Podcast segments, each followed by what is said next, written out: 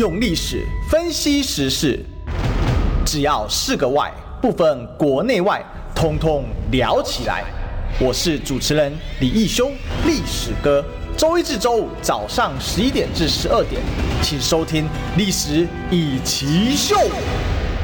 欢迎收听今天的《历史一起秀》，我是主持人历史哥李一修。我们今天继续追寻历史，追求真相。那我们今天现在来宾是我们新北市议员陈世轩哦。那世轩应该是还在交通上啊，所以这个我们稍后他应该会来到现场啊。那这个我们先来讲一下今天的一个重点哈。今天。当然，民调是一个重点，因为我们今天早上看到中广盖洛普啊，哦，在一个最新的民调，那看到侯友宜还是第三名啊，那这已经是重这个应该说相对具有社会广泛公信力的民调呢，哦来说，呃，这个已经连不知道几份了哈。事实上，从比较前面的呃这个像是林传媒啦，哈，然后呢，其实这几天比较重磅的应该是 T 台哦，台湾民意基金会哦，那更前面还有美丽岛嘛，哈，美丽岛电子报、林传媒啊，T 台啊，台湾民意基金会。到今天的中广盖洛普啊，那接下来我想联合报可能很快进来啊。那连续几个民调下来都是第三名哦，那对侯友宜来讲选情是相当不利啊。那分析的结果大概跟新北幼儿园是非常密切关系啊。那另外一个是一个大的时事议题啊，哈，那就是我们的陈世轩到现场了。这是时事议题，历史哥好，各位中广的听众朋友，还有 YT 上的好朋友们，大家好。啊，为什么是这个？抱歉，刚迟到了。对对对，你你现在跟这个郑这个郑源哥是同等级的了。郑源。对，因为他昨天也迟到。蔡正元委员。对，很抱歉，很抱歉，很抱歉。好了，开玩笑的啊、哦。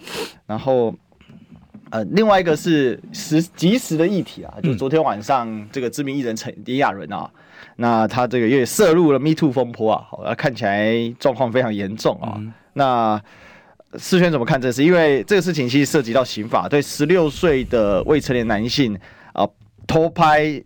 然后还跟他发生性关系嘛，然后偷拍，这个本刑七年以上啊，这个很重啊。他追诉期是多久？呃，二十年。二十年。那他这个是五年前的案子，因为这位这位男生好像是二十一岁而已。OK，对，所以这事情这个看起来是蛮严重的。嗯，对啊。那这一连串这个 Me Too 的风波，感觉已经烧进演艺圈呢。那世轩跟演艺圈有一点熟悉，我完全不熟悉。哎，是这样的，没有了，开玩笑了。应该是这样讲，就是说。因为这个 Me Too 风波从民众呃民进党开始哦，在我们吓一跳，又要爆料民众党，没有讲错口误，刚刚太喘了。你从民进党开始，那从我们这个政界政坛开始延烧，对，到现在到演艺圈，那对我来说，当然这个事情我们绝对是不乐见哦。那可是这个现在已经变成说每天都有新的个案在、嗯、在出现，对，所以我我当然我讲这个可能不太。符合主流的这个现在的时事，但是其实我个人认为，我们现在整个国家的新闻每天围绕在这些事情上面转，嗯、并不是一件很很好的事情，不健很不健康的事情。你就有更多重要议题，当然当然当然，就是包含说，当然我先重申一次，就是说这个性平啊这些事情，当然是非常非常重要的，而且在这一次的总统大选中，也变成了一个相当重要的议题。对，好，大家会去检视你各个党各个候选人对于性平的看法是什么，嗯，然后你们的机制是什么，这个是这个毋庸置疑的。可是换句话讲回来，我们现在国家正面临一个。非常重要的选择，嗯，好，那有很多议题需要去关注，经济、能源、外交、国防等等，太多了。对，但是如果说这 接下来一段时间每天都围绕在这些个案上面打转，对，真的是不太健康。那当然，这个我觉得，呃，这些受害者呢，勇敢发声，绝对我们是支持他们。对，然后也觉得说，这个正义是要正义，不是不到，只是可能会迟到。好，那现在对于很多人来讲，正义可能这个来到了，但是就像我说的，我觉得每一个个案不应该是花这么大的这个媒体资源再去做做检讨。当然，呃，这些事情爆发对很多人来讲都很震惊，嗯，但是我我我觉得是应该是这样讲，就是说。不知道，我我觉得现在已经进入到一个阶段，就是每天都有新的东西爆，然后大家都是用吃瓜的心心态在看这些事情。嗯嗯嗯。可是真正我们要去探讨的是，这些事情到底怎么会发生了？然后这些受害者在这么长的时间都没有办法去去做怎么讲？呃，去做球员的动作。嗯哼哼，对。那其实今天早上我看了一个记者会，也是在讲这个。对，好，那这个女生讲了一句话，让我蛮有感觉的。她说，嗯、有很多人问我为什么这么多年了都不出来讲，对，现在出来讲。嗯，他说，请问这段时间如果我出来讲，有人会信吗？不会啊，只有 Me Too 的下面才有效果。是，所以我觉得这女女生点出了一个很重要的问题，嗯、就是说，在 Me Too 风波爆发之前，去讲这些。会不会受到社会关注，或者是因为这些相对于受害者比较有权有势的人是好，会不会这个在社会上的风向会怎么吹，他们没有办法掌握，对，所以他当然没有勇气出来做求援求求助。那现在因为在这样的风波延烧之下，他们等于勇敢说出了他们遭遇的事情。嗯，对啊，所以我觉得今天早上这个女生讲这句话，其实蛮蛮让我有感的。是那个 NONO 案的那一那那个部分嘛？哈，那因为 NONO 案像这种是。最难举证的，嗯，其实我觉得这个事情呢，我也认同世轩的这个讲法，就是说，如果我们的新闻版每天只剩下 Me Too 哦，那大概就会导致很多重要议题，包括像总统大选的一些议题啊，几乎没有这个讨论的空间，或者它是变成一个无效讨论，因为它基本上只有关心政治人在讨论，对，那它扩散会很有限啊。那我想世轩更有感了啊，因为最近这个你们家党主席声势其实还蛮不错的啊，可是。在讨论上面，他是需要一些版面才有办法去扩展他想讨论的一些议题。可是问题是，现阶段发现的问题是没有一个这么大的空间，因为昨天黄子佼，今天炎亚纶，那明天还有谁？那 NONO 也炸了，那就接下来还会一直出现。不过我也是有一个分析，还是要跟大家讲，就是刚开始而已，嗯，都要开心两年，嗯啊，为什么？因为大家仔细看哦，现阶段才刚刚出现所谓的这一种。应该有些算是右肩吧，偷拍吧，但还有没有到强奸的或者是其他的这些东西都还没有出来，嗯、然后强度会越来越高了，嗯、然后它扩散的面会越来越广。现在开始出现像补教界的、嗯、教育界的等等的。那我也必须讲，就是呃，现在谁爆出来，某种程度可能我们都不会太意外，这是讲真的。但是，嗯、呃，他们也不能说他们不需要版面，但是全满的话，那也是一个问题。但是我我觉得。有一个问题是，因为他们过去也是享有非常高的媒体声量。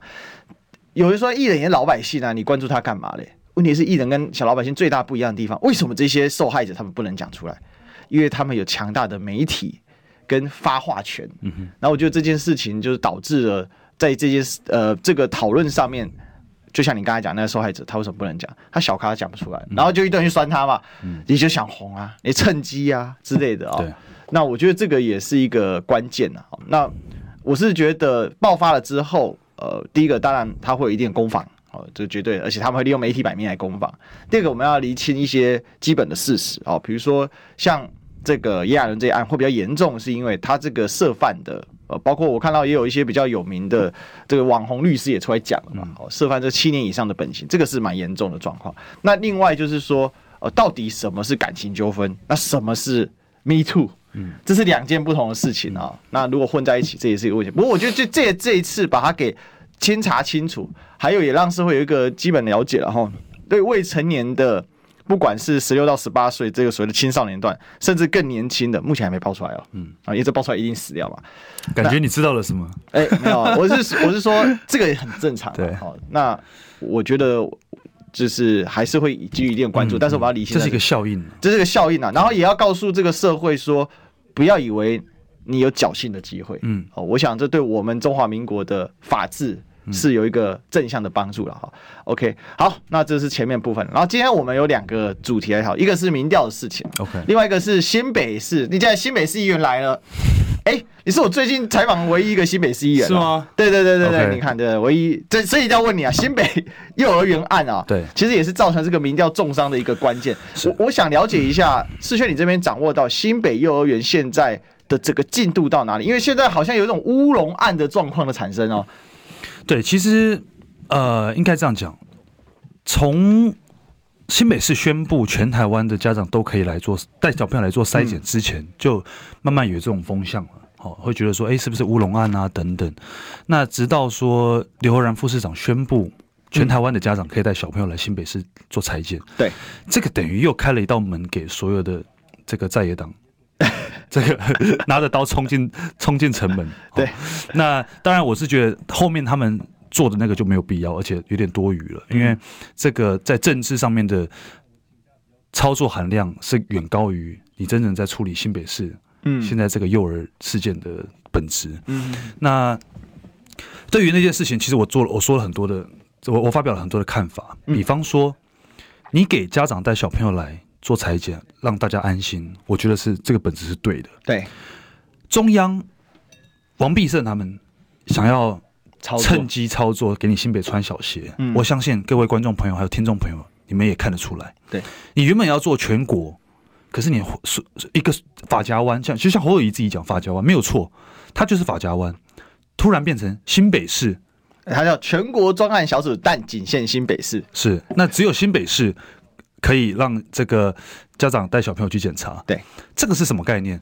这个就像你新北市发生枪击案，嗯，警政署派了一队人去新北市，嗯，大张旗鼓进入新北，这个呈现出来的画，这个画面跟效果是什么？侯友谊无能，大家都看得懂，而且那个时候的风向，其实慢慢大家已经在检讨说，哎，过去一段时间大家监督的角度对不对？好，嗯，然后提出来的内容有没有这个证据？可是突然间。刘和然开的这个记者会呢，又把这个风向再转了一个弯。大家说，哎，现在中央给你们这个新北穿小鞋，故意弄你们，你们现在弄回去，他就是反将一军嘛。坦白讲，哦，但是反将一军也没有问题，但是你要准备好。嗯，那在我那一天的咨询一咨询之后，我就发现他们完全没有准备。他们为什么临时会去宣布这个这个做法？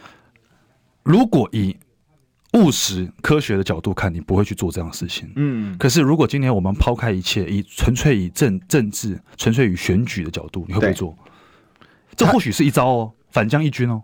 他某种程度是保护自己啦，因为后来确实就高雄就炸掉了嘛，嗯，然后台中也出现相关案例，是，然后其他地方，而且他可以抛出很耸动的议题嘛，中央不做，新北来做，嗯，那这个给人的感受是什么？这个人说，哦，对啊，你们中央在这种事情上面不帮忙不做，那我们新北是自己扛起来，嗯，嗯，所以在于选举层面来讲，他不见得是做了一件错的事情，对，可是在于市政上面来讲，你知道。市政机器这么庞大，当你今天要做出一个决定，要做一个政策的时候，那个背后是要非常复杂的规划，嗯，非常完善的配套才有办法上路。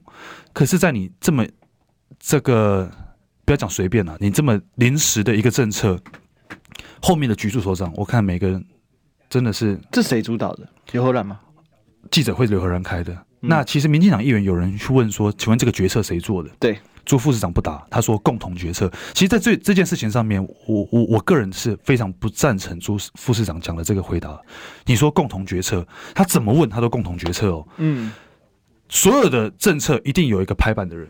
对啊，我们的公文都有一个最高上觉醒。对对对，觉醒是谁？谁负责觉醒？盖那个章吗？嗯，连他问公文，他都说，哎，是在。如果我没有记错，那时候的回答应该在教育局长，可是教育局长也并没有正面回复说这是我做的决策，因为我也不认为这是教育局长可以做的决策。对，好，那为什么说共同决策？没有人要扛吗？讲白了，今天如果有人要扛，一定就说我我我做的决策。对，那说真的，我也不认为这个事情不用经过侯友宜市长，应该是经过了这么大的政策。好，那我为什么我要讲这这些东西？嗯，因为。当今天市政府一直不断的告诉大家，把政治抛一边，好，我们不要不要不要去把影响这个事情的本质。对，可是你自己丢出来的政策是讲白了，也是诱导大家去做这样的事情。嗯，那你你不被骂才怪。我我那天在市议会就讲嘛，我说你们如果侯友谊没选总统，我真的不相信市政府会去做这样的决策。你整个医疗量能，你的裁员要花多少钱，完全不知道。哎，现在还有医护人员跟我说。之前做 PCR，每一个做 PCR，他们都有津贴，有加班费。请问这次有没有？嗯哼，你怎么回答？我不知道，所以我要问市政府啊。呃，市政府也不知道，他们直接不不回答我这个问题。他如他如果说他要做这件事，其实他要多一个配套，就是总量管制。没错，你已经说到重点了。我我的新北量能是多少？在我的资讯，我是问说，一个小朋友他去就这个，他去做这个检测。新北市要负担多少钱？对，你要先计算出来，嗯，你才可以大概抓得出数字。第一，他不知道一个小朋友需要花多少钱；第二，他没有总量管制。对，他们现在是预设立场说，应该不会有这么多的家长来。他，你你去看他整个来龙去脉，他的逻辑思维大概是觉得说，这个事情不会像 PCR 那样大量的灌进来。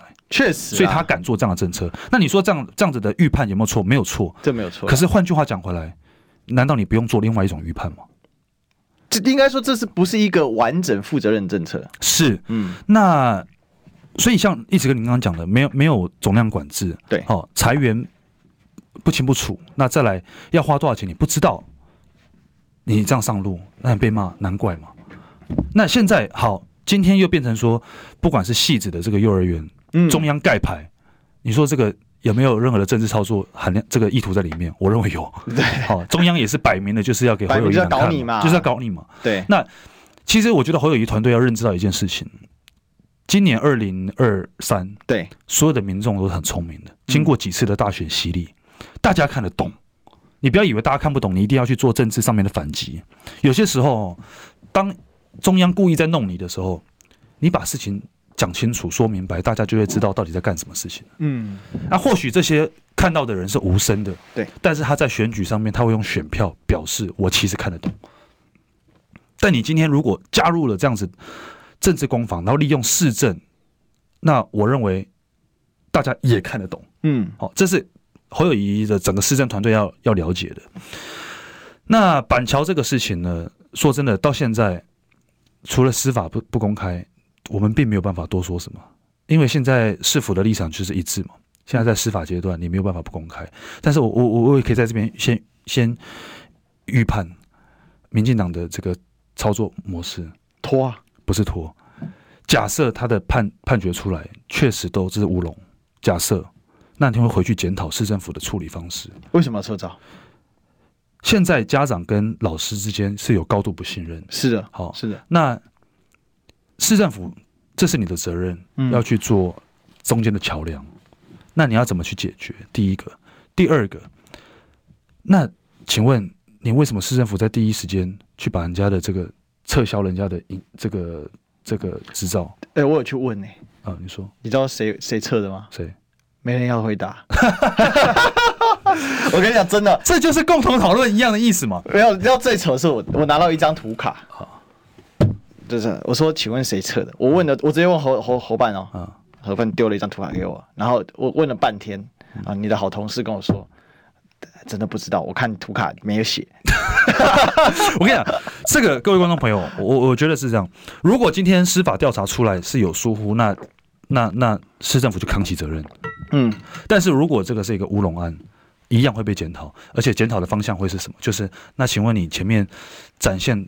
这个魄力，魄力把人家这个幼儿园直接结束营业，你在结束什么？没有，你不是应该要等司法调查结束吗？他说租约到七月啊，那现在七月了吗？这个我想，这个就变成两个层面，一个是你要展现魄力，你把这个幼儿园结束营业；嗯、另外一个是另外一种，就是另外一边都写，就是进入司法调查不公开。好，那你要么就同步，你行政调查。你查到什么，你就公开，有疏忽直接结束营业。我认为不会有任何的对声音。可是你先把它砍了，然后开始说，哎，是有可能是乌龙案哦，哦啊，你们这些在野党在骂的这些事情，你们你们是在制造恐慌哦。结果一一出来乌龙案，那请问你前面把他头砍了怎么办？所以这个叫什么？然后你知道，如果我没有记错，那天不知道是跟哪一个市府官员在聊这个事情。对，我有点不记得，应该是教育局长还是什么？他回我什么？他可以他说可以有这个救济的管道。对，他们是这样讲的，你先把人家给头给砍了，然后跟你讲说，哎，我们有救济管道，你有机会把用白那个浆糊把头粘回去。可是对不起，这个这个永远没了，这个已经永远粘不住了，你知道吗？对啊，他也是已经毁了。所以，我我觉得现在事情发展到今天，大家要去看的是处理方式，对，跟态度，对，而不是这些政治上面的这个攻防。其实这里面这个世轩。讲讲的非常清楚啊！哦，一开始市府你先把人家砍头，嗯，导致啊你把左脸打烂了，人家当然质疑你左脸有问题。对，而且现在其实我在网络上看到有一些，不管是简介的短片，或者是迷因或梗图，是侯友谊市长当初讲的这个，我老师居心叵测，这个我认为会被拿出来打。如果今天哦是乌龙案，嗯，你市长前面讲说老师居心叵测，而且今天。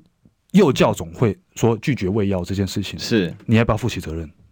嗯，先不用他，因为他们现在都是说民进党议员怎么样怎么样怎么样带风向啊，哦抹黑造谣。可是回头一检视，你有没有分？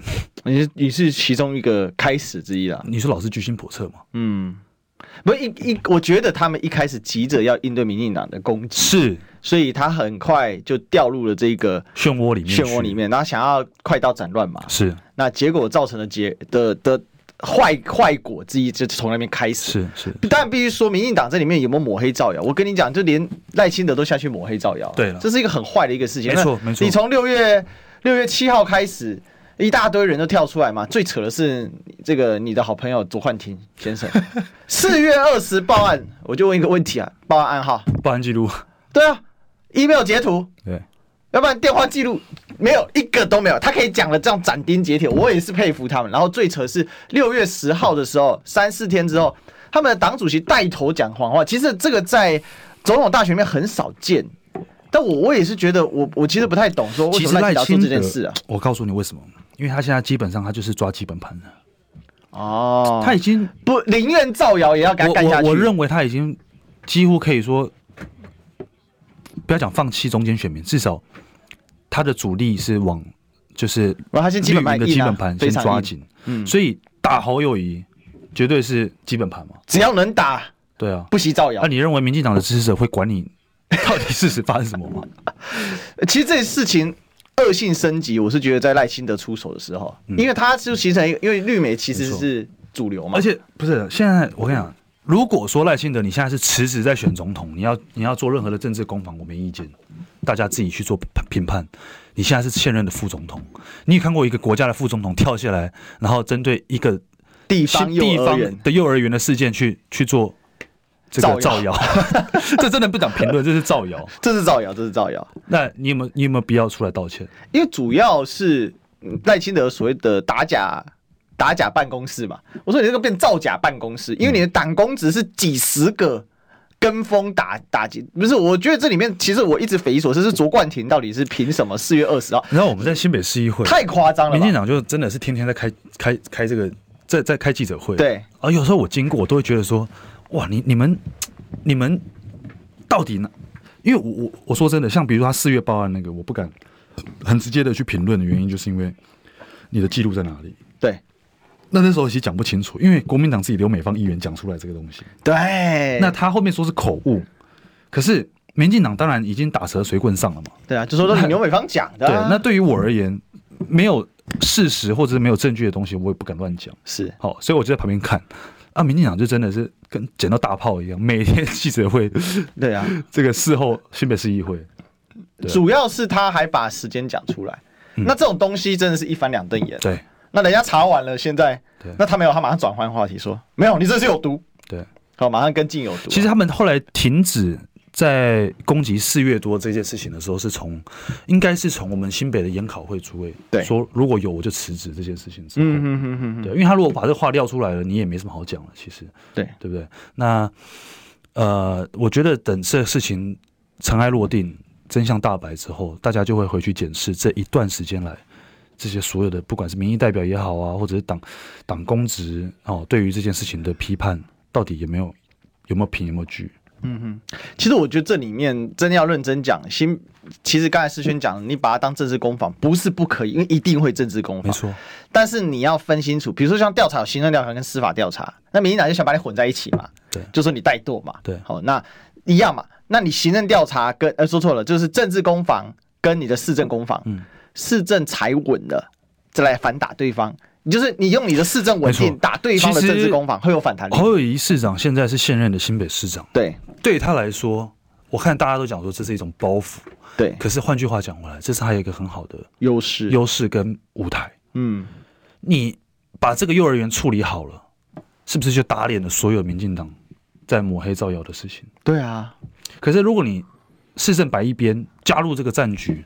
去去和这个这个浑水，那对你来讲就会是包袱。所以所以关键就在于说，你这个市政踩得稳，你就可以把他对你的一种所谓的政治攻击哦，变成一种反弹力啊，这才是关键啊。对，那这样的话也很好，因为你的团队只会处理市政嘛。对，那你就让你的团队专心处理市政，不要再让他再跳出来讲政治。没错，其实对，历史跟讲一个重点，嗯，新北市政府，我也在这边呼吁哦，所有的局处，在这一段时间，因为我是新北市议员，我有责任要监督你们。嗯、对，侯友谊怎么打选战，那是他家的事情，跟你们没有关系。要么你就是辞职去侯办，你只要在新北市政府担任我们的这个长官的一天，嗯、都不可以去碰到选举的事情。为什么我这样讲？昨前天，哎，前天还大前天，新北市新闻局局长哦出来发了一个新闻稿，还配影片。他说：“这柯文哲跟子弟兵 unbelievable。”因为我在议会里面提出了质疑，还有在受访的时候，我讲出了你们的裁员并没有讲清楚，一个小朋友要拆解要多少钱，医疗量的你根本没有去做盘点，嗯，你就发布这样的政策是不对的。他们发出了攻击的新闻稿，说柯文哲这个逻逻辑错乱，然后让子放任子弟兵去做这样的事情，然后 unbelievable。我看到这个时候非常生气。嗯，然后我下午去参加了在，在但有一件事情也会让人很生气，因为广告哎呀，进广告。好，听医生的话，给您健康小提醒。我是台安医院皮肤科曾德鹏医师。要有一个健康的肌肤，我们基本上呢就是要单纯、单纯再单纯。啊，我们的步骤要单纯，我们的保养品牌要单纯，我们的保养品的成分要单纯，还有我们只要保湿和防晒做好了，我们的抗老就成功了一半。想听最实用的医疗资讯，锁定每天中午十二点，中广新闻网、流行网，听医生的话。用历史分析国内外，只要是个“外”，统统聊起来。我是主持人李易修，历史哥，请收听《历史以奇秀》。我有很欢迎收听今天的历史一起秀，我是主持人历史哥李秀，我们继续追寻历史，追求真相。我们今天现场来宾呢，是我们新北市议员陈世轩。历史哥好，各位中广的听众、观众朋友，大家好。Unbelievable，世轩来到现场了，继续。Unbelievable，对，反正这个我就看到了新闻稿，还有影片哦。对，这个局长出来讲话，就是说我跟柯文哲 Unbelievable，但是他我我他那时候他说柯文哲的子弟兵。但他不讲陈世轩，很坏。为为什么？我怎么知道为什么？你要问他 哦。我昨天有问他。然后其实当天下午我去参加了这个在这个市政府前面广场的活动。好，嗯，那我也发表了我的看法。我说，我一我我是市议员的身份，对你这些提出质疑，是站在新北市民的角度。嗯，我有职责帮大家了解清楚我们的公堂花去哪里。那你的政治操作，或者是这些东西不应该是由新北市民买单，这是我的我的立场。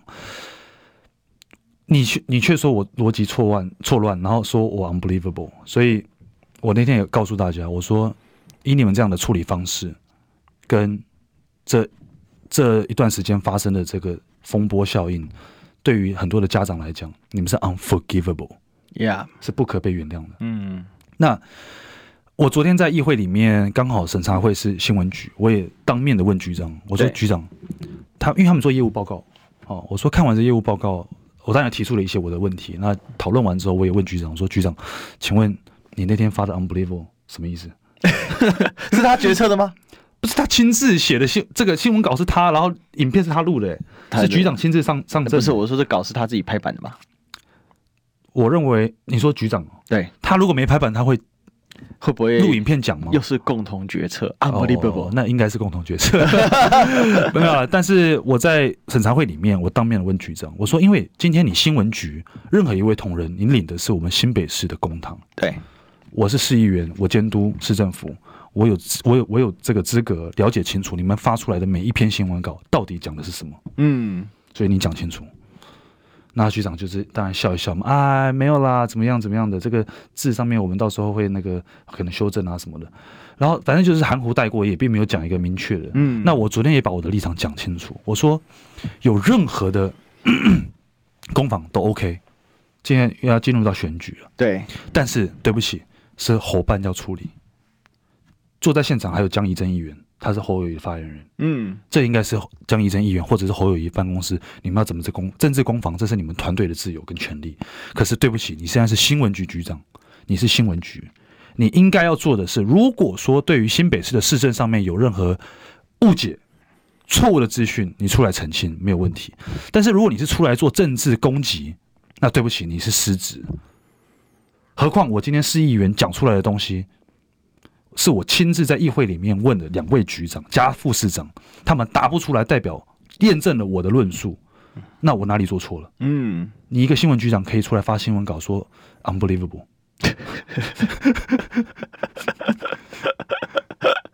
是不是？那那所以说。我已经对这件事我也只能笑笑，不然我是怎么样？其实我觉得他们是很笨哦，因为这件事情打你干嘛？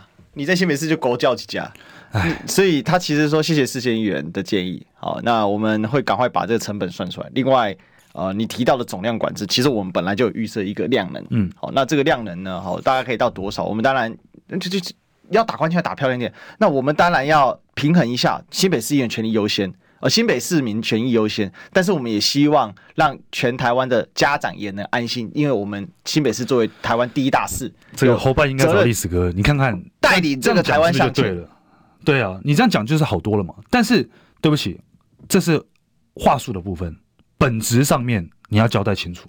你是 unbelievable？不是不是，你你所有的裁员啊，然后对对对，要讲清楚，要算清楚，要算清楚，然后后面有一个核算的过程出来。我我是觉得新北市。就是说，今天不管侯友宜要不要选，那新北市作为台湾第一大市，他承担多一点责任，我认为啦，哦，我们我认为，如果是一个新北市民，可以是乐见的，因为。新北市长期以来好像是台北市的附庸一样，都会让人家觉得新北市也有自信啊，对不对？你看台北市过去几年人口也掉了很多嘛，很多其实都跑到新北市，是就对新北市这个城市有愿景嘛。是，然后另外一方面当然是房价啊什么的，但是宜居性真的是不错。是，哦，尤其这几年新北市其实有很多的捷运通车啊，好很多的。其实我想，因为世轩是土生土长新北市人啊，没错，应该感受很深。那他是从一个散装的。县嘛，对，台北县升格整合成为一个直辖市，而且是最大直辖市哦，而且人口还四百万，非常的就是说很重要。嗯、那我觉得以这个作为一个基础，你就去发展，会让人觉得有自信，嗯、而且新北市民会 join 在，说真的，在 join 在你侯友宜选举当中。可是现在不是，现在是他把对陈世轩也搞成是一种政治攻防。当然，比如说世轩现在是科主席、科候选人重要的幕僚。确实他会有这样想你，可是你在那个议场上的时候，你就是市议员，没错。他要做区隔，我觉得要分得开。嗯，我在议场上，我唯一讲出了侯友宜选总统。关于侯友宜选总统，就是最后的我的结论就是，如果侯友宜没有选总统，你们不会去做这样的决策。那当然了，好，没有，可是继续睡觉。除了这句话以外，嗯，前面我在检讨的全部是市政议题，嗯，而且关于的决策是我们新北市民的权益。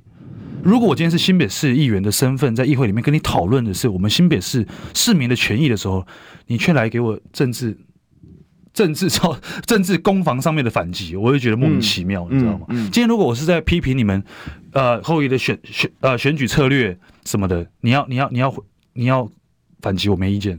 可是今天我在跟你讨论的是市政，而且这是新北市民在乎的东西。对啊，你你说清楚讲明白，像历史跟您刚讲的这个东西，如果新北市民可以接受，我们多做一点，我认为这会有光荣感。像你讲的，对啊，我们我们身为新北市民而骄傲嘛。对啊，这台湾第一大事哎。对啊，对。其实那个时候在疫情严重的时候，很多的疫苗、很多的物资调动，其实是有跨县市的，你知道吗？嗯。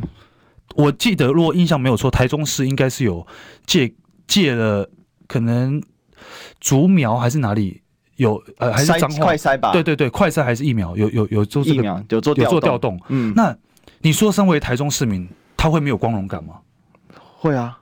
我的城市，我的市长把我们的城市顾得好，我们有多余的一点点能力去帮助了我隔壁的邻居。对啊，这怎么会不好呢？嗯，可是如果今天不讲清楚、说明白。然后只有新闻出来就说哦，全台湾的都来吧。那你身为市民，你不会觉得哎，我自己都还没有过好？动动作啊，潘啊，对啊。所以他其实这个里面他就必须说嘛，就是说新北市民优先嘛。嗯。那我们新北市目前那样的，因为我必须说这个检验不会有太多家长想做了。哎，挑会呢？嗯。大概剃头蒙呢？嗯。那我我都不想做。嗯。我孩子又没吃什么药，我吃做这干嘛？是。而且验尿也很麻烦。小孩子又不是跟你一样会去嘘嘘，他的尿在尿布里面，你怎么留？所以其实这这个里面，它本来检验的量，你看那个新北市幼儿园案里面这么多人，最后五十几个吧，同意裁检也才十几个人而已啊。那因为本来你看后来还有人 po 出啊，我小孩被剃了一个哦，对，我因为小朋友的头发又少，对，那他要他要采集到这个一定的克数，他才能做检验嘛。哦，那我觉得这实在是很很很瞎报的一些事情啊。就是说，本来它这个量的，所以它都是可以做预估跟评估的。哦，那多少？事实上讲白了啦，不用多了，刚给几百，哎，该供了。民进党现在县市个陶卡莫那些啊，为什么？丢过去，哎，哎没，他们也出来了。嗯，哎呀，这个那个，他就是搞着人家不是读理工科的，搞不清楚嘛。那个质谱仪在扫是什么？他扫。它是少化合物所产生的那种光波，那每个化合物有独特的一个光谱啦，而不是光波光谱，但是相近的化合物会产生相似的光谱，所以它就会出现类似化合物，它会电出来，但其实它可能不是那一个。其实答案就这样子嘛。那当然这比较专业了，那这个就是新北市府要出来说明哦。没错，开一个比较简单的图卡式的，然后告诉大家说明清楚，你把市政守好，那民进党打手没有用啊。那就反过来对不对？卓冠廷就可以开始打卓冠廷啊，请卓冠廷议员跟新北市府道歉。嗯。哦，那这个叫伙伴要来做，对对，那就是打民进党这支攻防，伙伴来做。那打新北市府澄清澄清，哦、让大家清楚了解，这是新北市政府的这工作，对，没错。那你真的要搭配的话，就像刚才师兄我们讨论的问题，那你就说我有多少量能？那我为什么这么做？因为中央不做，新北市来做，是原因什么？因为我新北市全台湾最大市，但我还是以新北市民优先。但是我们有多一点点的量能，我们分享给，比如说我新北市一天可以做一千件，然后在我的预算之内。那我预测现在新北市民大概一天大概有五十件，那我们是不是可以从北开放五十件、六十件？那或者是我量有多少？好，做一个比例，说明清楚。我觉得大家是能够接受的。那说白了嘛，难道新北市民都没有他的？台湾又不是一个属地主义的地方，那么新北市民就跟台东市民是世仇，又不是这个波士顿打湖人，对不对？这没有这种东西嘛。对，台湾本来属地主义没有，而且我们的县是很小，其实。你也有家属啊，到时候比如说世轩住新北啊，假设我住台北，嗯，我就问说，哎、欸，世轩，我也想验一下啊，你们新北是有这个，你可以帮我问一下，嗯，然后我你的哎、欸，是不是？其实它是有联动的嘛，这就解决了、啊。好，但也有个东西也联动了，这广告啊，我们联动一下。听不够吗？快上各大 Podcast 平台搜寻中广新闻网新闻，还有精彩节目都准时推送给您，带您听不一样的新闻，中广新闻。用历史分析国内外，只要是个“外”，统统聊起来。我是主持人李易修，历史哥，请收听《历史以奇秀》。欢迎回来，这里是《历史一起秀》的现场，我是主持人历史哥李易修。我继续，今天继续追寻历史，追求真相。我们现在来宾是我们西北市议员陈世轩，历史哥好，各位中广的听众、观众朋友，大家中午好。好，我们今天继续来跟吉米请教一下，就是最后一段，我们来聊一下。这个最新的民调，刚刚好我们中广盖洛普做完了啊。那今天发表哈，六月二十一啊，我们来看一下这一这一则这个这个民调了哈。那第一个呢，我们看一下啊，第一个是这个是六月十六到二十啊进行的抽样。好，那呃这个主要的话应该还是针对电话访问啊。哈，市话吗？对，这个不知道是市电话访问，他这边没有写清楚是不是只有市话。但是我据我所知，可能。如果可能会有一些手机啊，哦，可能会有一些比例。因为 TVBS 我记得就好像有蛮多手机的嘛。对，它是市话加手机。然后像那个台湾民基基金会哈，它是完全市话。OK，对，然后再用加权。他们对部分加权，因为主要年轻人在市话做不到。对，OK，好。那最新的民调是这样：赖清德三十一点八九，好，然后侯友侯友宜十七点九三，柯文哲二十四点六二。那尚未决定的呢，有将近两成哦，十九点六二。好，那不去投票的，我觉得是低估啦，嗯，因为不去投票不可能那么低了啊。不过也有可能不去投票直接挂电话了，那我也不投票，我干嘛给你调？好，这也是有可能。好，那再来呢，我们也可以看到呃，这个主要的这个支持者比例啊，那。呃，年龄层分布，好，这个二十到二十九岁，哈，赖猴科话是十九点比十九十九点八八，七点七二，四十六点七六，然后三十到三十九岁，赖猴科哦是二十四点四七，十二点四一，三十三点三六，好，然后呢，再来呢，四十到四十九岁啊，赖猴科是三九点七五，十九点二三。然后科是二五点六五啊，然后五十到五十九岁是二十八点八二，这是赖啊，猴是二十三点零七，科是二十四点一九。到六十岁以上呢，赖猴科三十八点五九，猴是二十二点零八，然后科文哲是八点四七啊。好，非常好，做的很清楚。那我们请世轩来分析一下。哎，年轻人完全压倒性，最惨是侯友谊的七点七，二十到二十九岁。掉到八趴了以下了，好，再加油一点就变四趴仔了。这个当然，其实柯文哲他的民调是一个非常非常罕见，我相信在台湾政坛可能没有人这样过。他的那个 年轻人的支持度跟他七十岁以上的六十岁以上六十岁，这个是做到六十，这是六十岁以上嘛？对。可是有一些民调是七十岁以上，比较更细的。对，它那个幅度是非常可怕的，它是直接呈现一个云霄飞车的概念，就几乎归零这样感觉。对，那通常。不太会这样子，嗯，通常可能对你某个族群会高一点点，低一点点，可是不至于到这么庞大的落差。其实你看，直白讲，就赖清德比较健康啊。其实你看，对赖清德，除了他年轻人低一点点以外，他其实也没很低啊，有十九点八八也很不错了。当然是大部分被柯文哲吸走，没错。对了，但是还将近两成呢。嗯，对，它相对平均嘛。对，你看了三成多、两成多、三成多、两成多。对对对。那柯文哲的这个主席的现象其实不太正常。那他以前他跟我讲过说，这个叫做什么？呃。他说：“这个叫新的品种，新品种哦，政坛的这个台湾政治的新品种。嗯，那其实如果大家去看，不管是高虹安或者是学姐，都其实他们的都相相当类似哦。对，好，那这个就是一个新的新的品种。那你说对于这民调我的看法的话，当然年轻人是柯柯主席的强项，对，好，他的直白，他的直率，他的直球对决，嗯。”这个部分可能是侯市长比较欠缺的。对，好，从两场大学演讲，其实我觉得一切从你不回来台北去去那场演讲开始。为什么他那个时候会做出这个选择？他是说他那天行程冲突嘛，在南部嘛。可是他那天南部跟王金平院长吃早餐是早上。对啊，你回得来，啊、一定回得来。对啊，而且也如果说要拜会再下去就好了，又没差。那或许是。不知道我们我们是用猜测的。你说，比如说准备还没准备好，或者他真的有他自己的节奏步调，认为那一天不适合，嗯，各种种种因素。可是从那天不去，就开始发酵在年轻人的世界里面。哎，你为什么不来？而且，其实我觉得错，对不起，再往前推，各党的主席都亲自去，国民党派这个黄建庭秘书长去。对，从那时候就开始有一些声音会发酵说，我们一我们是一视同仁的邀请各党的主席来。对。柯文哲本人来，赖清德本人来，那你国民党为什么朱立伦不来？不意外。然后让黄建庭秘书长来，所以这个是我认为是一个第一个导火线。嗯，第二个马上紧接着侯市长又不去，然后又变成补考啊，结果补考又爆掉，大爆炸，正大整个大爆炸，大爆炸，然后再到今呃昨天晚上的台大，所以这一系列对于年轻人的影响。我认为是非常非常非常毁灭性打击，对，非常大的。那你说之后，现在开始我也看到侯市长的团队开始做短影片，可是我个人认为这个是这是通路问题，你知道吗？就是说你怎么传播你的这个这个你的内容出去给大家，可是这个通路之前更重要的是你的内容，你要传什么出去给大家，这才是重点。嗯其实问题的核心是你侯宇到底想给台湾一个什么样的未来吧？嗯，那对于年轻人来讲，这就是缩小范围嘛。你要给年轻人一个什么样的未来？对，你看很明显嘛，三十到三十九岁以下，这个柯文哲是占极高的比例，而且占到他的支持超过一半，落在这个三十九岁以下的一个 range，这是一个非常惊人的数字。哦其实我也蛮意外，四十到四十九岁是赖清德最高，你知道吗？其实过去是侯友最高，嗯。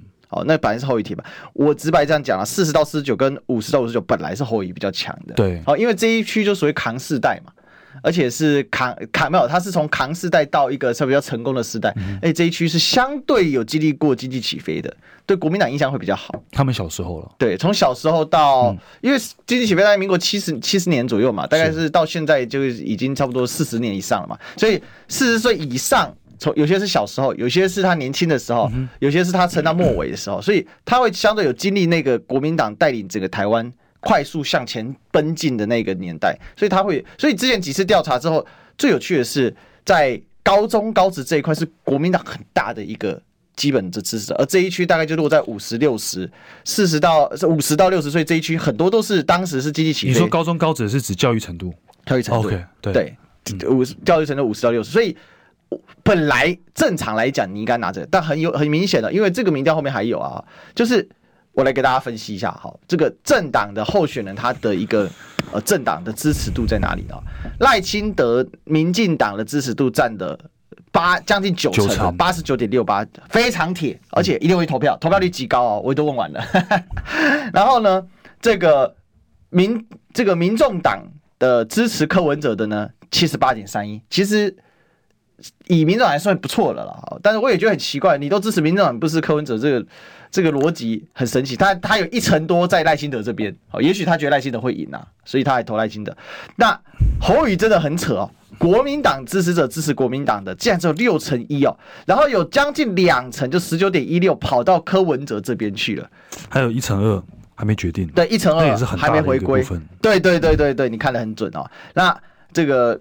士轩，你怎么看这种政党回归？就代表侯友连他基本盘都没拿到。我觉得赖清德是不用评论了，哦，太铁了，太铁了。那我我我是蛮意外，有十二点九五趴在赖清德那里，民众党的支持者，这个我是蛮意外，因为这个以前我没有看过。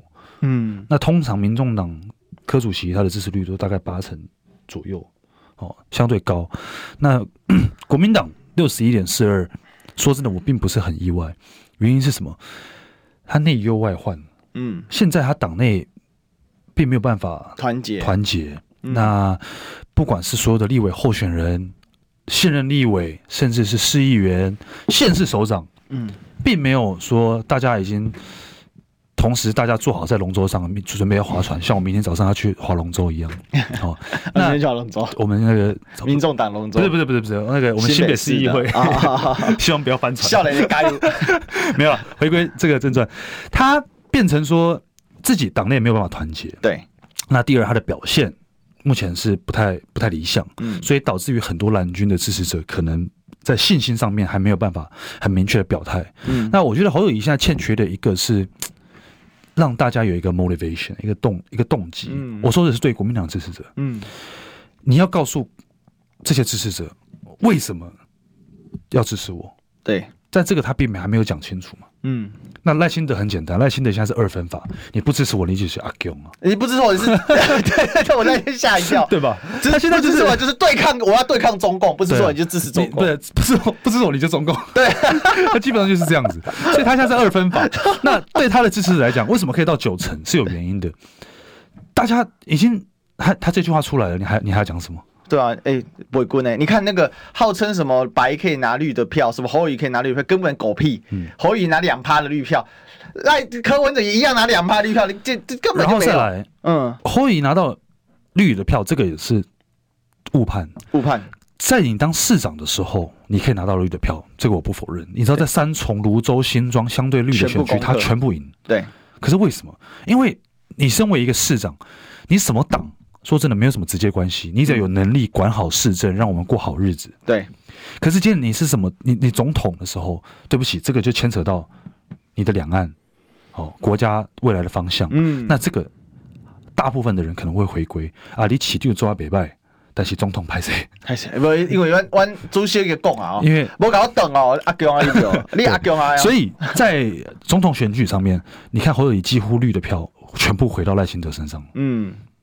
那这个可能是侯友谊他们团队的误判，对，因为他们认为当初侯友谊出来的一定想法方方法是，我可以拿超过蓝军支持者的票，他可以反求诸己问一件事：如果柯文哲拿不到绿票的话，你拿你凭什么拿绿票？对对对，那结果是两个都拿不到绿票。是那呃，这个我觉得现在尚未决定的人还是相对的多了。嗯、你看总共加起来其实趴数是蛮高的，是蛮高。那所以大家还在观望，那这就是接下来这半年各自的表现。怎么去争取这些尚未决定的支持者他们的支持？嗯嗯，其实我觉得关键就是说，为什么民众党被呼唤回去？其实赖清德那一招是有用的，因为民众党有一些部分支持者是浅绿的，他等于是被赖清德强行呼唤回去了。所以我觉得，如果要真要分析，是这个样子啊。好吧，那我想这个整个幼儿园案对于呃这个侯友谊确实是一个非常大的一个困境啊。好，那不过我也要恭喜柯柯主席，越表现越好。好，整个我们是瑟瑟发抖，瑟瑟发抖。嗯、这个要绷紧神经。不会啊，联合报哎，不是啊 T 台已经冲上第一了。我们绷紧神经，更更那个战战战对战战兢兢的来面对接下来的选战，因为我们觉得这个还是做好自己了，不用因为民调而起伏。好，我们今天谢谢思璇，谢谢。